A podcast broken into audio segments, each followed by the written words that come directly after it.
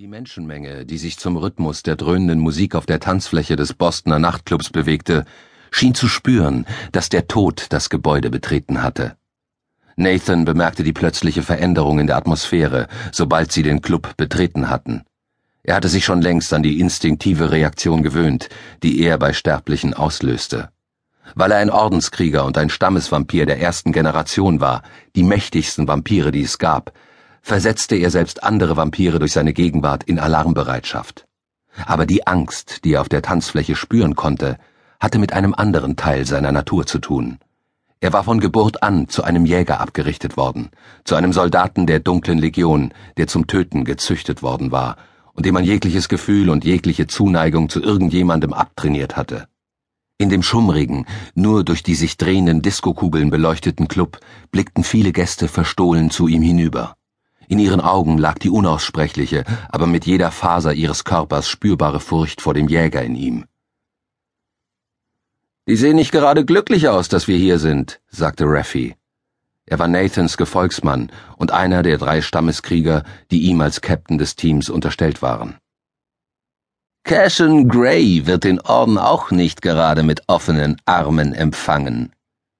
Elijah sprach wie immer langsam, mit einem texanischen Akzent, der darüber hinwegtäuschte, wie schnell und kompetent der Vampir mit den Messern und Schießwaffen umgehen konnte, die er in seinem Waffengurt stecken hatte.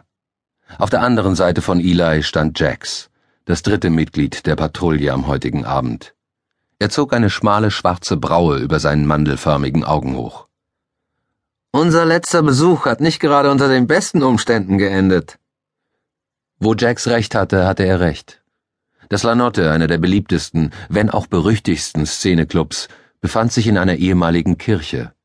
Und als Nathan und sein Team das letzte Mal hier aufgetaucht waren, endete die Sache damit, dass der Besitzer des Clubs, Cashen Gray, die Joint Urban Security Task Force Initiative Squad, kurz Justice, gerufen hatte. Eine Polizeitruppe der Regierung, die aus handverlesenen Vampiren und Menschen bestand. Der Orden hatte damals nicht die Zeit gehabt, um sich irgendwie öffentlich oder politisch mit Justice anzulegen. Doch wenn Cass dachte, er könne sich für immer hinter Justice verstecken, nur weil er dort mit vollen Händen Schmiergelder austeilte, dann täuschte er sich. Und zwar gewaltig. Wenn er das Spiel wirklich auf diese Weise spielen wollte. Der Orden hatte vor kurzem aus einer verlässlichen Quelle erfahren, dass Cass anscheinend noch andere, unbekannte Verbündete auf seiner Gehaltsliste hatte. Verbündete, neben denen seine Kontaktleute bei der Polizei und in der Unterwelt angeblich nicht mehr als unbedeutende Marionetten waren. Nathan und sein Team hatten den Auftrag, den geheimnisvollen Clubbesitzer ins Bostoner Hauptquartier zu bringen, um ihn zu befragen.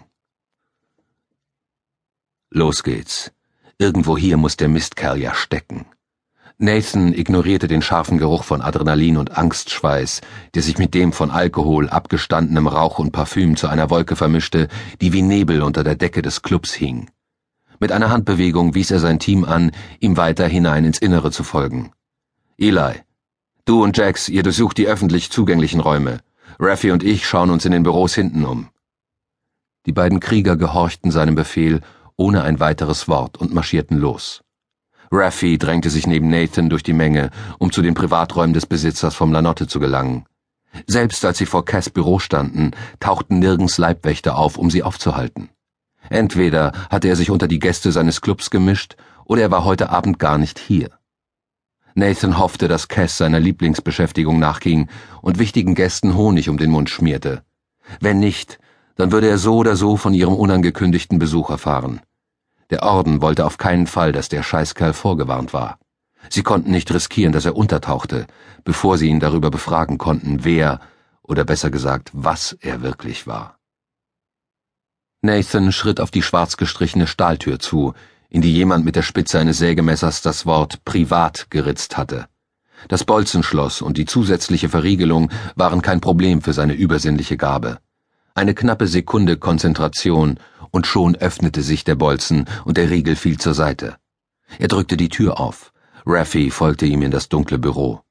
Sie brauchten kein Licht anzumachen, denn als Stammesvampire verfügten sie über ein außergewöhnliches Sehvermögen, das im Dunkeln nur noch schärfer wurde. Schnell blickte sich Nathan in dem leeren Raum um und fluchte. Er ist schon abgehauen. Nirgends war eine Spur von Cashen Gray zu entdecken. Alle Papiere und persönlichen Dinge waren vom Schreibtisch geräumt worden.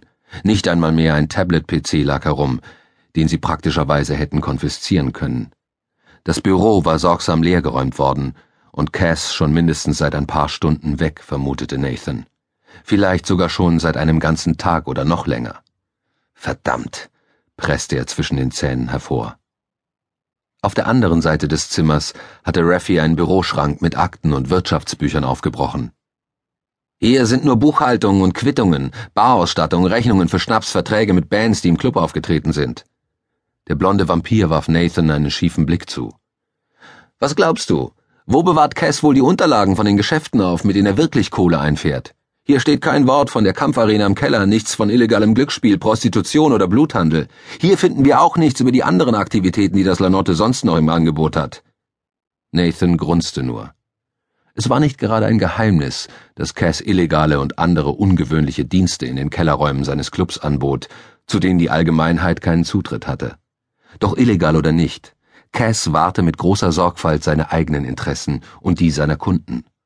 Die Unterlagen über diese Bereiche seines Geschäfts lagerte er hundertprozentig nicht in den Büroräumen seines Clubs, sondern an einem weitaus sichereren Ort. Nein, Cashin Gray war ein Mann, der genau wusste, wann und wie er seine Geheimnisse schützen konnte. Raffi gab die Durchsuchung des Aktenschranks auf und schritt weiter nach hinten in das finstere Büro. Hey, schau dir das mal an, rief er Nathan über die Schulter zu.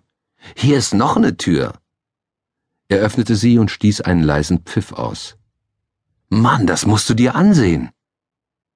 Hinter der Tür befand sich ein Schlafzimmer. Ein übergroßes Himmelbett mit schwarzer Satinbettwäsche beherrschte den Raum. An den Leisten zwischen den Bettpfosten hingen jede Menge Lederriemen und eine ganze Reihe von Handschellen und Fesseln mit Schnallen, von denen einige mit scharfen Metalldornen versehen waren. Raffi stieß ein dunkles Lachen aus. Ha! Eins ist schon mal klar. Cashin Gray ist ein perverser Arsch, was immer er auch sonst sein mag. Nathan starrte auf die Requisiten für abartige Sexspiele und Folterungen, während sein Freund und Gefährte näher trat und eine der dornenbewehrten Fesseln zum Klirren brachte. Lass das Zeug, Raffi. Hier verschwenden wir nur Zeit. Cass ist offensichtlich nicht da. Komm, wir suchen die anderen und hauen ab. Raffi ließ den Lederriemen aufs Bett fallen, und sie wandten sich gerade beide zur Tür, als Jax ihnen entgegenstürzte. Sein Gesichtsausdruck war ernst und angespannt. Wir haben ein Problem. Habt ihr Cass gefunden? Fragte Nathan. Jax schüttelte den Kopf. Eric Chase. Er ist unten bei den Käfigen. Mit Rune. Verfluchte Scheiße, zischte Raffi und stellte sich neben Nathan. Eli versucht gerade, die beiden auseinanderzubringen, sagte Jax. Aber Eric will nicht aufhören. Das wird gleich ziemlich hässlich da unten. Nathan stieß einen knurrenden Fluch aus. Ist Karis auch hier? Heute Nacht nicht, sagte Raffi. Sie ist im Kunstmuseum mit Jordana Gates.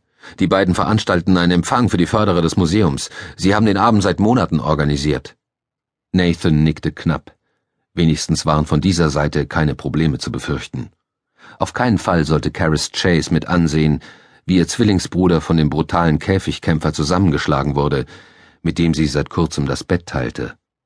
Aber falls der Käfigkämpfer und die Tagwandlerin mehr als nur das Bett teilten, falls sie womöglich eine Blutsverbindung eingegangen waren, dann war Eric sicher nicht der einzige von den Chases, der Rune einen Tritt in seinen schwarzen Arsch verpassen wollte. Oder sich zumindest mit Rune anlegte. Shit, Nathan würde wahrscheinlich selbst mit auf ihn einprügeln.